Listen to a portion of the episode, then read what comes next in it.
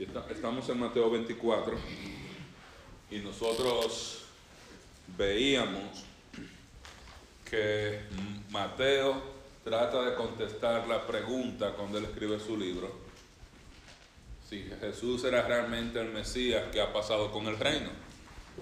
Él está escribiendo para demostrarle a sus lectores que vale la pena seguir a Jesús porque Él es el Rey Mesías prometido en el Antiguo Testamento y que el reino no fue establecido en esa generación debido a qué. ¿Por qué el reino no fue establecido en esa primera generación? Por causa del rechazo de la nación del Mesías. La nación debía arrepentirse, entrar en los términos del pacto, debían convertirse, debían poner su fe en el Mesías y no lo habían hecho. Y nosotros vemos desde el principio del libro que Mateo demuestra que Jesús es el Mesías, muestra sus credenciales, muestra su ministerio, donde él está predicando, enseñando, donde está sanando. Veíamos que en la misma medida que aumentaba su popularidad, también aumentaba la oposición. Ya en el capítulo 12 los líderes dicen, no lo queremos, tú eres un endemoniado, tú estás sacando demonios por poder de Satanás y deciden matarlo. En ese momento, en donde se da rechazo todavía no oficial, pero ya han rechazado al Mesías de ahí en adelante, más nunca se vuelve a ofrecer el reino de los cielos a esa generación. Nunca más, después del capítulo 12 de Mateo, Jesús predica que el reino de los cielos se ha acercado, porque ellos rechazar al Mesías, ellos también estaban rechazando el reino. Y nosotros vemos ya cuando íbamos llegando al capítulo 21, 22, 23, cómo Jesús se presenta una vez más a la nación como rey. Después de la semana 69, después que se cumple la semana 69 de la profecía de Daniel, él entra en un burro, en un asno, él entra a Jerusalén, tal cual como había sido profetizado en el Antiguo Testamento, que aquí tu rey viene a ti, viene humilde, viene sentado sobre un asno. Y la nación lo rechazó. La nación lo rechazó. Y Jesús termina en el capítulo 23 diciéndoles, Jerusalén, Jerusalén, que matas a los profetas y apedreas a los que te son enviados. ¿Cuántas veces quise juntar a tus hijos como la gallina junta a sus polluelos debajo de las alas y no quisiste? He aquí vuestra casa os he dejado desierta, porque os digo que desde ahora no me veréis hasta que digáis, bendito el que viene en el nombre del Señor. Jesús pasa oficialmente la sentencia sobre esa generación. Dice que esa generación no lo iba a ver, que la no lo iba a ver físicamente hasta que la nación de Israel dijera, bendito el que viene en el nombre del Señor. Jesús estaba anticipando no solamente que él iba a morir, sino que él iba a resucitar pero que Él no iba a volver a establecer su reino aquí en la tierra hasta que la nación diga, bendito el Mesías, bendito Jesús, bendito el que viene en el nombre del Señor. Y eso va a pasar al final de la tribulación.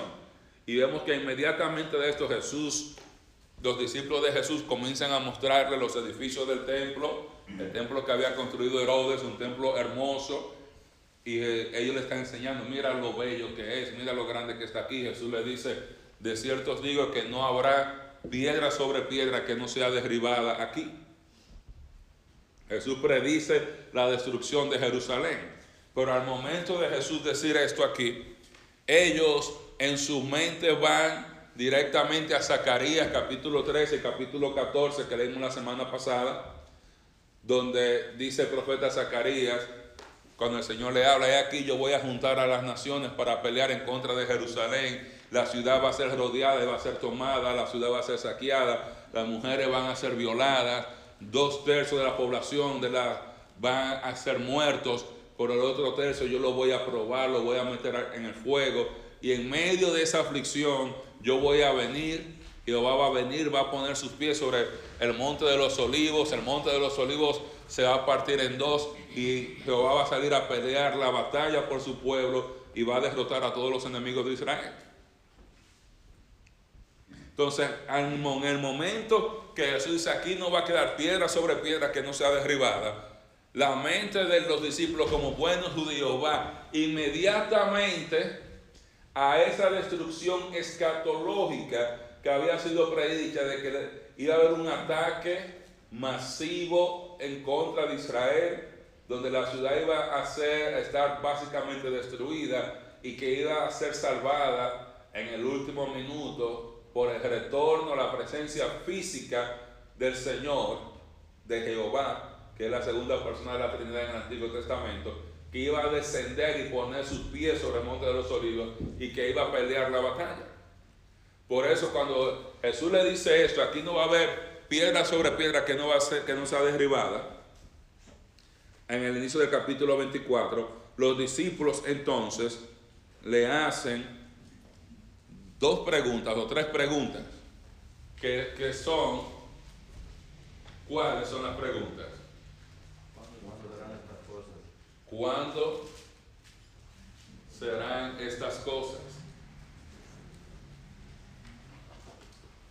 ¿Cuál será la señal de tu venida? Y del fin del siglo. ¿Cuál será la señal de tu venida?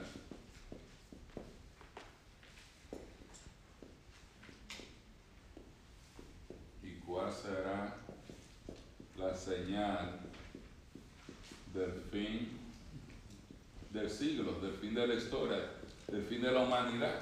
O sea, los discípulos asociaron esa destrucción final correctamente con el retorno en gloria del Mesías a salvar y a liberar a Jerusalén en esa gran batalla final que se va a dar en Jerusalén, que luego en Apocalipsis es descrita como la batalla de Armagedón. Entonces, en el capítulo 24, Jesús va a contestar estas, estas preguntas.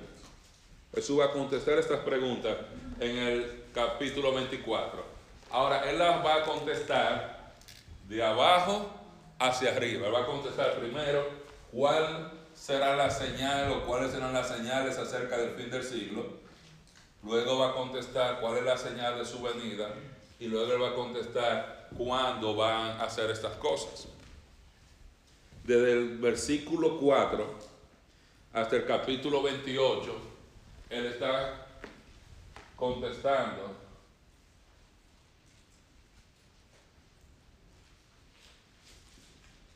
desde el versículo 4 hasta el verso 28 él está contestando, ¿cuál será la señal del fin del siglo? Desde el verso 25, desde el verso 25 hasta el verso 35, va a contestar cuál señal hará ¿Cuál será la señal de tu venida? Y desde el verso 36 al 51,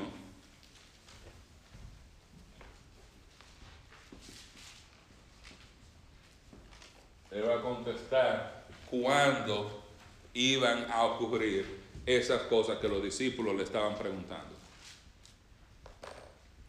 Entonces nosotros veíamos la semana pasada que Jesús pasa, los discípulos asocian esa destrucción final de Jerusalén que Jesús predice, donde no va a quedar piedra sobre piedra, lo asocian con el fin de la historia tal cual como lo conocemos hoy. Lo asocian con lo como se conoce en la cultura popular con el fin del mundo. Y cuando Jesús va a describir cuál va a ser la señal o las señales del fin del siglo, la señal de su venida, él va a comenzar a describir los eventos que pasan en los últimos siete años de la historia de la humanidad. Ese periodo de siete años, de los últimos siete años de la historia de la humanidad, es lo que conocemos como qué. ¿Cómo? ¿La tribulación o la gran tribulación? La tribulación. La tribulación.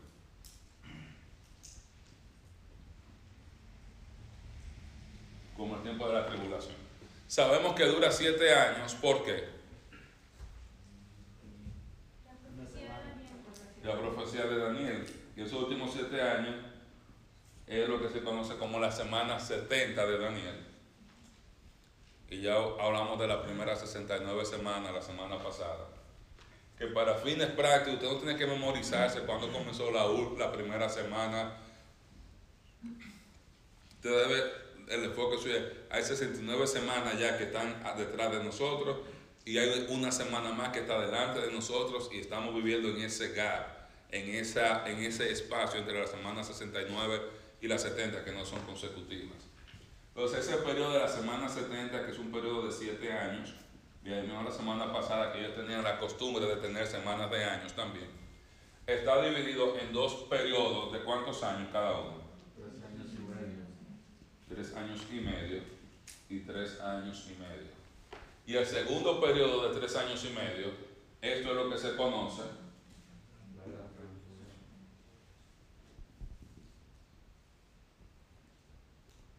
como la gran tribulación. Tres años y medio, usted va a ver que en Apocalipsis y en otros lugares le llaman, o sea, 42 meses, 1260 días, estamos hablando de meses lunares de 30 días. Cuando usted va al libro de Daniel, lo llama como Tiempo, tiempo. Tiempo. Tiempo. tiempos y la mitad de un tiempo. O sea, un año, dos años y la mitad de un año. Un año y dos años son tres años y medio tiempo, la mitad de un año, tres años y medio. Ese periodo que se conoce como la gran tribulación. Veíamos, y es importante recordar, que cuando Daniel recibe esa profecía, dice, 70 semanas están determinadas sobre quién? Sobre tu pueblo. ¿Cuál era el pueblo de Daniel? Israel. Y sobre su santa ciudad. ¿Cuál era su santa ciudad? Jerusalén. De manera que el sabor de la semana 70 es un sabor principalmente judío, tiene que ver con el propósito de Dios para la nación de Israel. Y es interesante como el profeta Jeremías lo describe cuando está describiendo el tiempo de la gran tribulación, que dice, es un tiempo de angustia para Jacob. Ah, cuán grande es aquel día, tanto que no hay otro semejante a él. Es un tiempo de angustia para Jacob, pero de ella será librado. Jeremías predice el sufrimiento, dice que no hay un día semejante, no hay un periodo de tiempo en la historia para la nación de Israel más duro que ese tiempo, pero que va a ser librado de ese periodo. Entonces, vamos a comenzar viendo a Jesús contestando la pregunta, ¿cuál será la señal del fin del siglo? Dice el texto, respondiendo Jesús les dijo, mirad, que nadie os engañe. Estamos en el capítulo 24 de Mateo. Porque vendrán muchos en mi nombre diciendo, yo soy el Cristo, y a muchos engañarán. Y oiréis de guerras y rumores de guerras. Mirad que no os turbéis, porque es necesario que todo esto acontezca, pero aún no es el fin.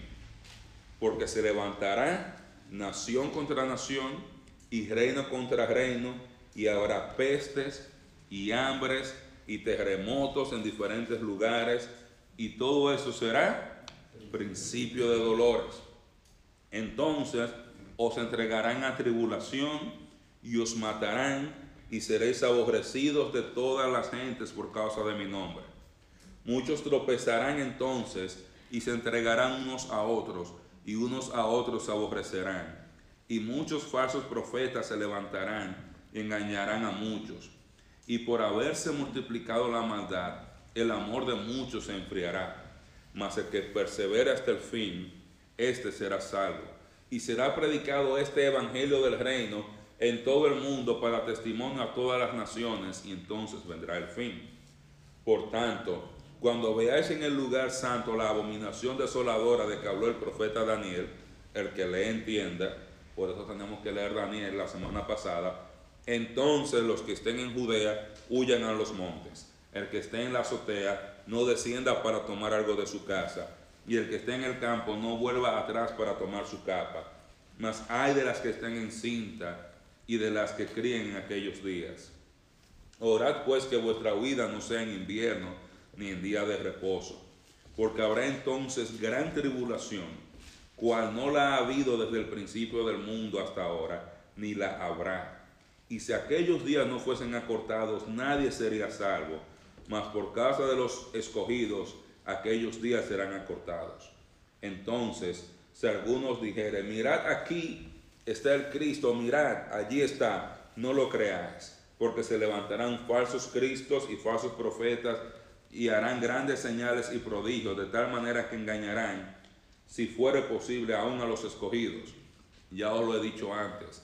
Así que si os dijeren, mirad está en el desierto, no salgáis, mirad está en los aposentos, no le creáis. Porque como el relámpago que sale del oriente y se muestra hasta el occidente, así será también la venida del Hijo del Hombre. Porque donde estuviera el cuerpo muerto, allí se juntarán las águilas. Amén. Entonces, esa semana 70 de Daniel, Jesús está resumida por Jesús en Mateo 24, como está ahí, y está amplificada por el apóstol Juan en el libro de Apocalipsis, desde el capítulo 6 hasta el capítulo 19. Todo lo que está en Apocalipsis 6 al 19 es una amplificación de la semana 70, es una amplificación de lo que Jesús está enseñando aquí en Mateo capítulo 24. Entonces, Mateo 24, del 1 al 8, es una vista general de los primeros tres años y medio. ¿Puedo borrar aquí la pizarra? Mateo 24, del 1 al 8.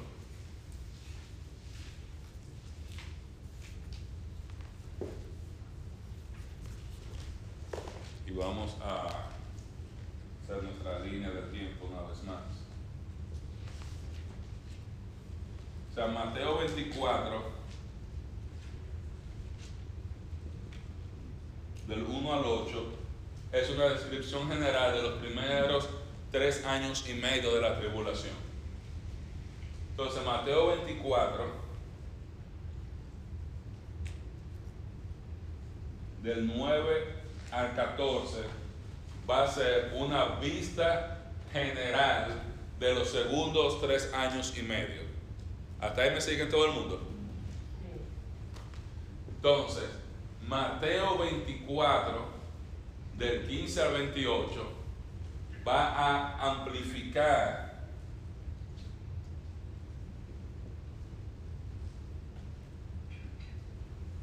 Eso es una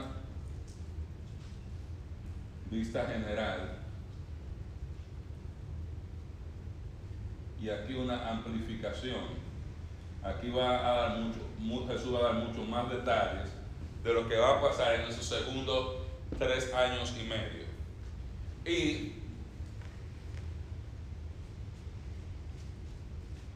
Mateo 24, desde el 29 al 35, va a describir el final de la gran tribulación. No va a describir todo lo que está pagado, va a describir lo que pasa justo al final de la gran tribulación. Hasta ahí me sigue. Mateo 24 aquí del 1 al 8, los primeros tres años y medio, una vista general. Mateo 24 del 9 al 14, vista general los segundos tres años y medio. Mateo del 15 al 24, del 15 al 28, una amplificación de la gran tribulación. Y de Mateo 24 del 29 al 35, una amplificación, una descripción del final de la gran tribulación. Entonces, estos primeros ocho versos dicen, vamos a leer desde el 4 al 8. Respondiendo Jesús les dijo, mirad que nadie os engañe, porque vendrán muchos en mi nombre, vendrán muchos en mi nombre, diciendo yo soy el Cristo, y a muchos engañarán. Y a muchos engañarán. Y oiréis de guerras y rumores de guerras. Mirad que no os turbéis, porque es necesario que todo esto acontezca, pero aún no es el fin. Porque se levantará nación contra nación, reino contra reino, y habrá pestes, hambres y terremotos en diferentes lugares. Y todo eso será que principio de dolores. Entonces Jesús se refiere a estos primeros tres años y medio como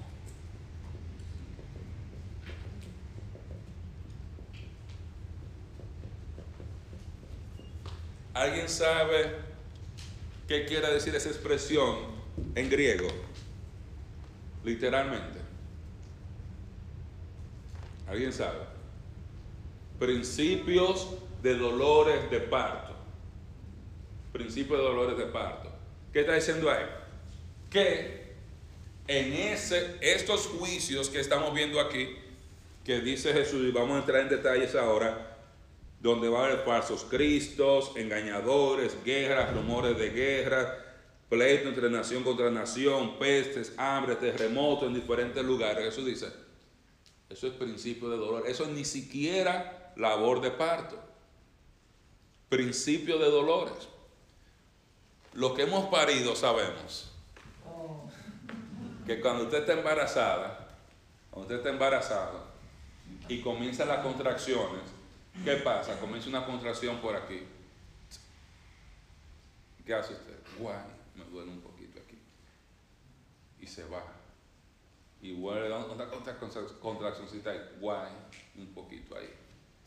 Y después, ay, pues, ay, ay, ay, ay, ay, ay. Porque, ¿qué hacen? Según van pasando, se van poniendo más intensas, más duraderas y más fuertes. Entonces, cuando Jesús se presenta diciendo que los juicios de la tribulación van a comenzar y van a ir como una labor de parto en aumento hasta que llegue al clímax y da a luz una nueva era de la humanidad, que es la era mesiánica, la era milenial. O sea que esos juicios van a comenzar y van a ir aumentando en frecuencia, en intensidad y en duración como los labores de parto de una mujer. O sea, dice, aquí cuando ustedes vean que los terremotos, las hambres, la gente cayéndose muerta, como Monje dice, no se preocupen, que Dios está calentando el brazo, eso es el calentamiento, ese es el trailer, ese ni siquiera es la película, ese es el appetizer. Dice principio de dolores de parto. Incluso de esa palabra que es traducida como gran tribulación, es otra palabra en cuanto al embarazo. Principio de dolores de parto y gran tribulación es el momento de la labor verdadera. Cuando se vienen esos dolores tan fuertes que termina y culmina con el nacimiento de una nueva vida. O sea que las dos palabras, cuando se traduce como gran tribulación y principio de dolores de parto, es difícil hacer la conexión. Hasta que usted entiende las dos palabras como vienen en griego. Entonces aquí nosotros vemos varias cosas que van a pasar en este periodo de, tierra, de tiempo. Número uno, ¿qué es lo primero que van a pasar? ¿Qué dice el texto? ¿Van a venir qué? Verso 5. Van a venir muchos, muchos en el nombre del Señor. Va a haber muchos falsos cristos, falsos profetas,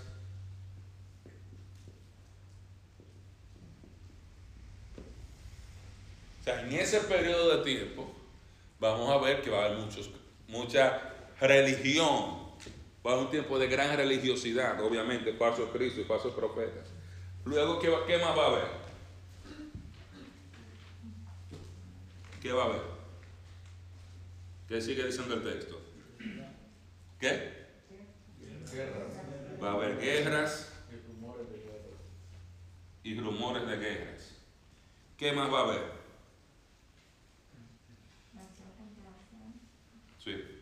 parte de la guerra, va a haber guerra, nación contra nación, reino contra reino. ¿Qué más va a haber? Va a haber pestes,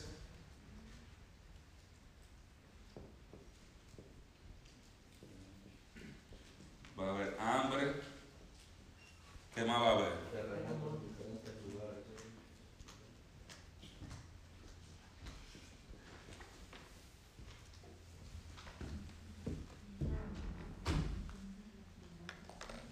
Y dice, y todo esto va a ser qué?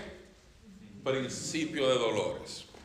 Ahora, estos, estos, estos juicios que están aquí, o estos, se corresponden en el libro de Apocalipsis con los juicios de los sellos, en el capítulo 6 de Apocalipsis.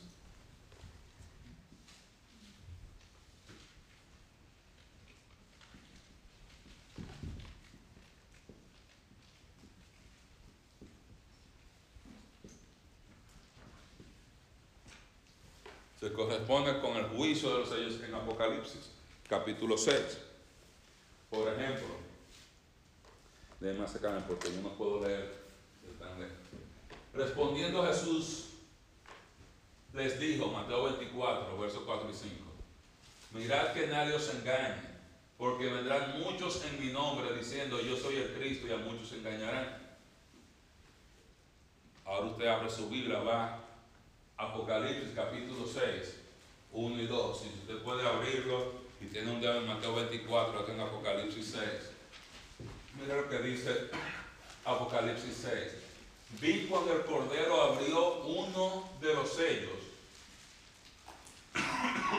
y oía a uno de los cuatro seres vivientes decir, como con voz de trueno, ven y mira y miré. Y he aquí un caballo blanco y el que lo montaba tenía un arco y le fue dada una corona y salió venciendo y para vencer. En, cuando se abre este primer sello, aquí usted va a ver los inertes del Apocalipsis, los verdaderos, no lo que le ponen en las películas, ni en X-Men, ni nada de eso. Ese primer sello se ve un caballo blanco lleva un arco, pero no lleva flecha, lleva una corona. Está hablando alguien que va a venir hablando de paz. Caballo blanco habla también de victoria. Salió venciendo y para vencer. ¿De qué está hablando aquí? Que el periodo de la tribulación se va a caracterizar por proliferación de la falsa religión. En el periodo de la tribulación se va a caracterizar por proliferación de la falsa religión. Por eso van a venir muchos Cristos, van a venir muchos profetas y mucha gente diciendo yo soy el Cristo o el Cristo está aquí, está allá. Porque aunque la iglesia se va a haber ido, pero ¿quién es el padre de toda la religión falsa? Satanás. La mejor manera de tú alejar al hombre de darle una religión. Y van a estar gente a venir creando nuevas religiones, adorando nuevas cosas, eso va a ser parte del periodo de la tribulación. O sea, y Dios va a permitir que la humanidad llegue a enfrentar las consecuencias de tener una idolatría sin frenos. Es interesante que cuando usted ve, cuando Dios saca a Israel de Egipto, la gracia de Dios cuando da la ley, que le dice a ellos, sacrifiquen un cordero de esta y esta manera, una paloma de esta y esta otra manera, o este animal de esta u otra manera. Los dioses paganos no hablaban, nadie sabía lo que querían. ¿Y qué hacían los paganos? Vamos a ofrecerle un cordero a nuestro Dios de la lluvia, y si no llovía, bueno, es que no le gustan los corderos, vamos a traerle una vaca. Oye, vamos a traerle un niño, vamos a sacrificar un niño. No sabían. Ellos están tratando de complacer a un Dios que no conocen y que no existe. Eso mismo va a pasar ahí en el tiempo de la tribulación. Va a haber una falsa religión. Recuérdese que la tribulación viene después del rapto de la iglesia, que va a ser un evento dramático en la historia de la humanidad. Imagínense la cantidad de personas que se van ahí Imagínense la gente que va a estar operando, que lo están operando y el médico se desaparece porque es cristiano. O gente que el piloto desaparece porque es cristiano, o usted va piloteando y cuando usted viene a ver se le va, desaparece parte de la gente. O sea, ser un periodo de mucha tensión. Y la gente va a hacer, en vez de irse a Cristo, va a haber tanta proliferación de falsa religión que mucha gente se va a ir en busca de esas religiones a buscar consuelo. Entonces, gente que rechaza a Cristo están expuestos a llegar a ser engañados en ese momento y sufrir las consecuencias de la idolatría. Lo segundo que usted ve en Mateo 24, 6 al 7a dice, y oiréis de guerras y rumores de guerra. Mirad que no os turbéis porque es necesario que todo esto acontezca. Pero, ¿qué? ¿Qué dice el texto? Aún no es el fin. Y yo le digo, cada vez que se arma una guerra, la gente se va a acabar el mundo. Ahora estamos con Ucrania, ah, se va a acabar el mundo. Cuando estamos en Siria, mira que el mundo para allá. Cuando se tira una bomba aquí o allá, no hermano, créanme. Esto no va a ser así en la tribulación. Dice, porque se levantará reino contra reino y nación contra nación. Este, esta predicción de Jesús es equivalente en Revelación, en Apocalipsis 6, 3, 4, cuando abren el segundo sello que dice, ven y mira, y salió otro caballo bermejo, y al, que lo montaba le fue dado poder, ¿para qué? De quitar la paz y que se matasen unos a otros, y se le dio una gran espada. Juan está usando figuras de dicción, diciendo, aquí viene una persona, un caballo, un demonio que se le da la habilidad de engañar a la gente con falsa religión. Viene otro demonio que se le va a dar el poder para quitar la paz de la tierra y que hagan qué? Que se maten unos a otros y se le dio una gran espada. Y por eso, porque se le dio el poder para eso, es que se van a dar las guerras, los rumores de guerra. Este van a decir, mira, aquel te está haciendo esto y los países van a sospechar de su país, otros países se van a comenzar a matar y va a haber guerras. Y desde que se creó el mundo ha habido guerras, hermano. Pero la cantidad de guerras y de violencia que va a haber en el tiempo de la tribulación es sin precedente. Si usted cree que en Ucrania hay violencia, hermano, lo que está pasando en Ucrania comparado a cómo se van a poner las cosas en ese tiempo, no es nada. La Segunda Guerra Mundial, donde murieron millones y millones de judíos y millones de personas de todos los países que estuvieron involucrados, va a parecer como algo de Boy Scouts. Porque el nivel que está hablando ahí de cosas que van a pasar en la tribulación es algo de alcance mundial. Cuando usted habla de la Primera Guerra Mundial y la Segunda Guerra Mundial, han sido básicamente guerras europeas. Guerras europeas. No se, se peleó ahí cerca de Japón en el Pacífico, todas las otras guerras han sido, han europeas. Estas guerras van a ser de alcance mundial en todos los continentes. O sea, el, periodo de la tribulación, ¿qué está diciendo Jesús Juan en Apocalipsis? Que no solamente se va a caracterizar por proliferación de falsa religión, sino se va a caracterizar por la presencia de guerras y desórdenes mundiales o, desórdenes a nivel mundial. No es de, mira que hay una guerra allá, es todo el mundo. A ese jinete, al Apocalipsis, se le dio el poder, se le dio la autoridad de quitar la paz de la tierra. Él va a ir con permiso de Dios para que vaya y le chismea a este país en contra de este, diga, mira, tal país está haciendo tal cosa, tal país está cogiendo, y comiencen, se bombardeen y se maten. Son juicios por rechazar a Cristo que van a, venir sobre, sobre la tierra. Dice el verso 7, la parte B dice, y habrá pestes y hambres y terremotos en diferentes lugares. Vamos a ver qué pasa con el tercer sello en Apocalipsis 6. Cuando abrió el tercer sello, oí al tercer ser viviente que decía, ven y mira.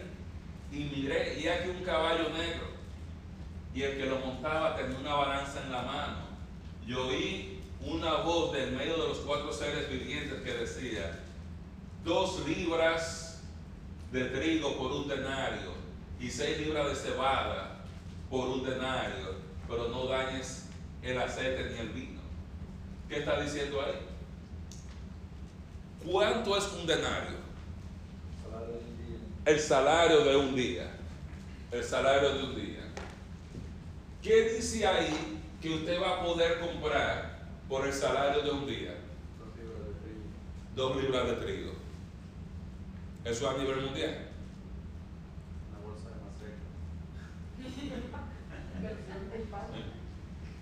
Y dice libras de cebada. O sea, ¿qué está diciendo? Que va a ser un momento de gran hambre y escasez de alimentos. Donde tú vas a trabajar un día, lo que te van a dar con el salario de un día, dos libras de trigo. Nosotros nos estamos quejando por la gasolina. Yo me quejo todos los días, todas las veces que me den oportunidad por echar la gasolina. Pero imagínate en ese tiempo que todo lo que usted gasta en un día ni te da ni siquiera para comer. Si usted trabaja, se gana 15 dólares la hora y trabaja 10 horas al día y se gana 150 dólares en, en 10 horas y usted va a comprar 2 libras de harina. O sea, no hay carne, no hay nada. O sea, que en ese periodo de la tribulación va a haber hambrunas, va a haber escasez como usted nunca lo ha visto, como nunca se ha visto en la historia. Pensamos en hambre, pensamos en África, en nuestros países donde hay tanta malnutrición, etcétera, etcétera, hermano. No hemos visto nada. Acuérdense, cuando comiencen esa guerra, ¿qué pasa con la guerra? Los medios de producción también comienzan a destrozarse. Mira lo que ha pasado en Ucrania. ¿Por qué ha subido el petróleo? ¿Por qué ha subido todo? Porque Ucrania es el granero de Europa. Después de Rusia, el mayor productor de granos, de gas natural. ¿Qué pasa en una guerra? Destruyen los sembradíos, destruyen la infraestructura, todo sube. Cuando comiencen esa guerra a nivel mundial, todo va a subir. O sea que para usted conseguir un poquito de trigo, usted va a tener que usar mucho dinero. Va a dar mucho dinero. Ese mismo texto dice que va a haber peces, terremotos en diferentes lugares. lugares. Dice el verso 6, perdón, el capítulo 6, verso 8. Y miré aquí un caballo amarillo. Amarillo es el color de la, de la el color de la muerte, color pálido, olivia. Y el que lo montaba tenía por nombre muerte, y el Hades le seguía, y le fue dada potestad sobre qué? Sobre la cuarta parte de la tierra, para matar con espada, con hambre, con mortandad y con las fieras de la tierra. Oigan lo que está diciendo. ¿Qué parte de la población mundial? La cuarta parte. O sea que si este es, imagínense que este es el mundo.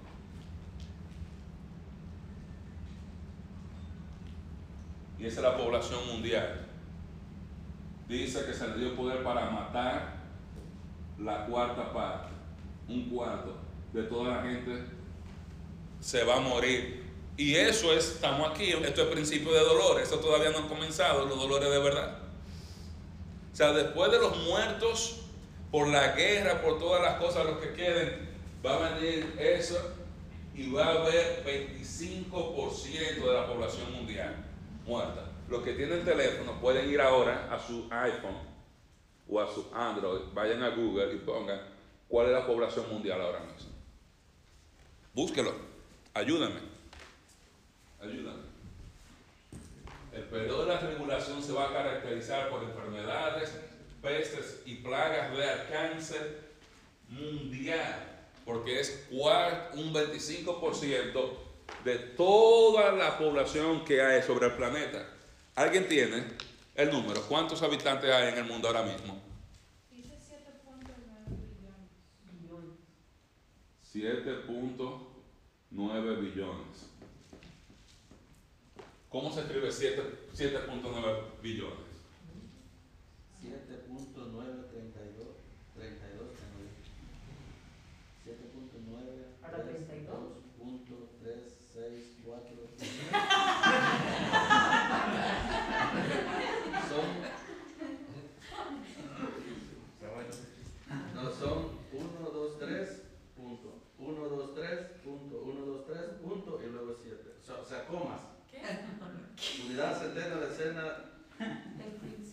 Ok, comiénzame a dictar el primer número. 7, Ajá. coma, 9, 3, 2, coma, 3, 6, 4, coma, 1, 2, 7 y subiendo. Sí, sigue subiendo. Ay, que la gente tiene autor. Ahí, sigue subiendo. Así. Ya. ¿Sí hasta ahí? Hasta ahí. Ya subió, ahora ya está dictando tiempo. Está haciendo. Ah, oye. Es por los niños que están haciendo ahora mismo. Ok. Vamos a dejarlo ahí. Ahora multiplica eso por 0.25. Dos billones. ¿Cuánto? Dos billones. 2 billones.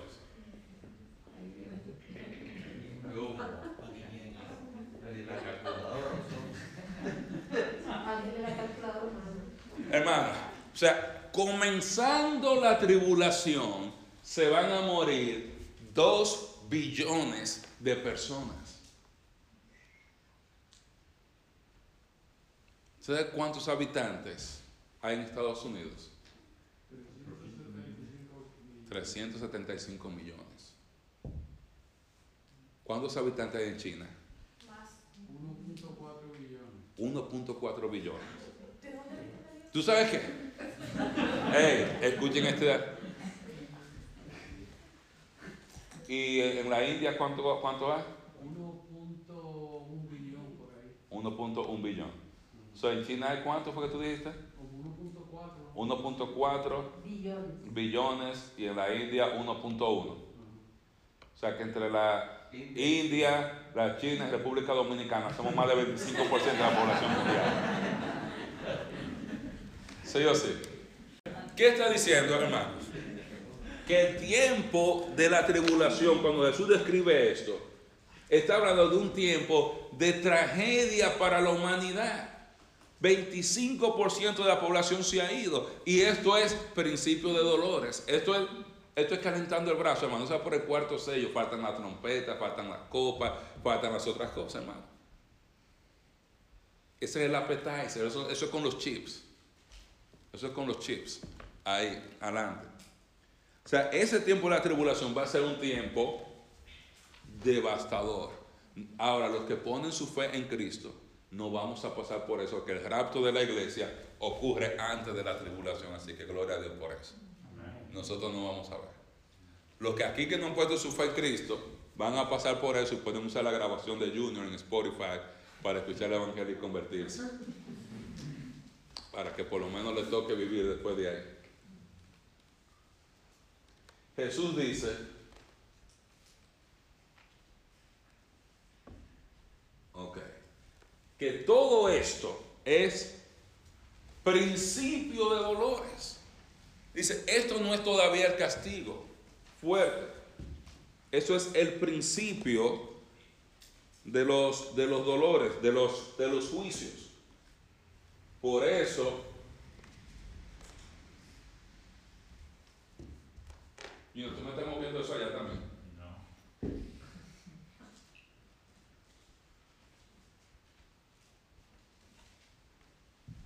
Déjame ver acá. Sé que yo me estoy alejando demasiado. ¿eh?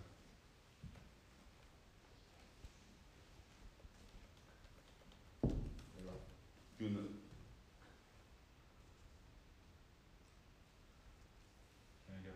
Principio de dolores. Entonces, como ustedes ven ahí, esos juicios de los sellos, en la primera parte, eso es Dios calentando el brazo, principio de dolores. Todavía faltan los juicios de las trompetas, faltan los juicios de las copas, o sea que hay mucha matanza todavía, si se puede decir así, que va a pasar y mucha pérdida de vida. Dice el profeta Daniel, cuando leíamos la, acerca de la profecía de la semana 70, el periodo de la tribulación comienza con qué?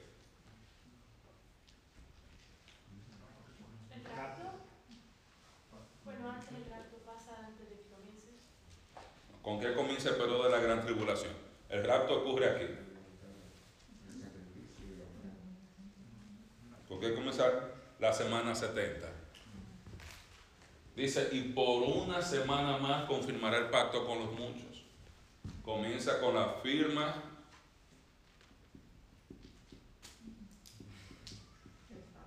de un pacto de paz entre el pueblo de un príncipe que ha de venir y la nación de Israel. Un pacto de paz que va a ser por cuántas semanas? Por una semana. Dice por una semana más, o sea, por siete años. Dice, pero a la mitad de la semana, o sea, a los tres años y medio, va a romper el pacto y va a parar el sacrificio y la ofrenda. O sea, parte de ese pacto va a ser restaurar a la nación de Israel su templo y que ellos van a estar ofreciendo sacrificio y las ofrendas tal cual como lo decía el Antiguo Testamento. Ahora, a mitad de la semana, se va, va a romper ese pacto y dice, después de la muchedumbre de las abominaciones, va a venir el desolador.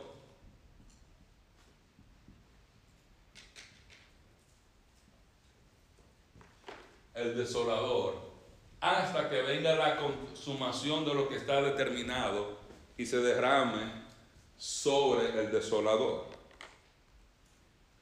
Entonces, este periodo de tres años y medio que sigue es lo que se conoce como la gran tribulación o la labor de parto verdadera, si queremos usar el término que Jesús usa ahí. Dice, es un gran tiempo de angustia para quién? Para Jacob. ¿Quién es Jacob? Israel, no el hijo de Génesis, sino para Jacob, para la nación de Israel. O sea que el enfoque aquí va, aunque va a haber muerte y persecución de muchas personas y por los desastres, pero el enfoque de Satanás va a ser eliminar la nación de Israel. El enfoque, por eso obviamente cuando rompen el pacto, vamos a ver, van a ir a Jerusalén, como dice Jesús, y lo vamos a ver ahora, y ahí van a comenzar la persecución.